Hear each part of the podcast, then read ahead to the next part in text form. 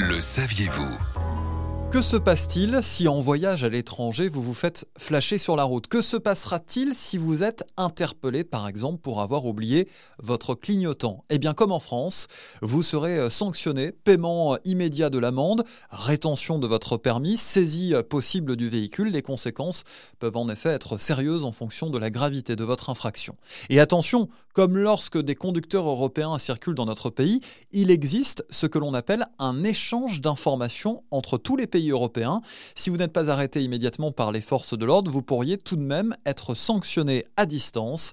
C'est possible grâce au SIV, au système d'immatriculation des véhicules et des accords bilatéraux entre pays. Les infractions soumises à un échange d'informations entre pays sont, d'après la prévention routière, les excès de vitesse, les feux rouges grillés, la circulation sur une voie réservée comme la bande d'arrêt d'urgence, la conduite sous influence de stupéfiants ou d'alcool, l'usage du téléphone ou encore le non-port du casque et de la ceinture de sécurité.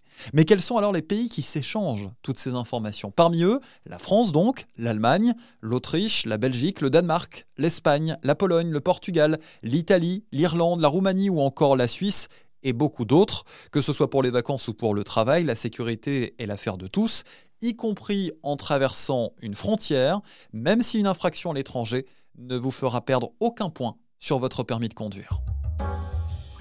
Retrouvez toutes les chroniques de Sanef 177 sur sanef177.com.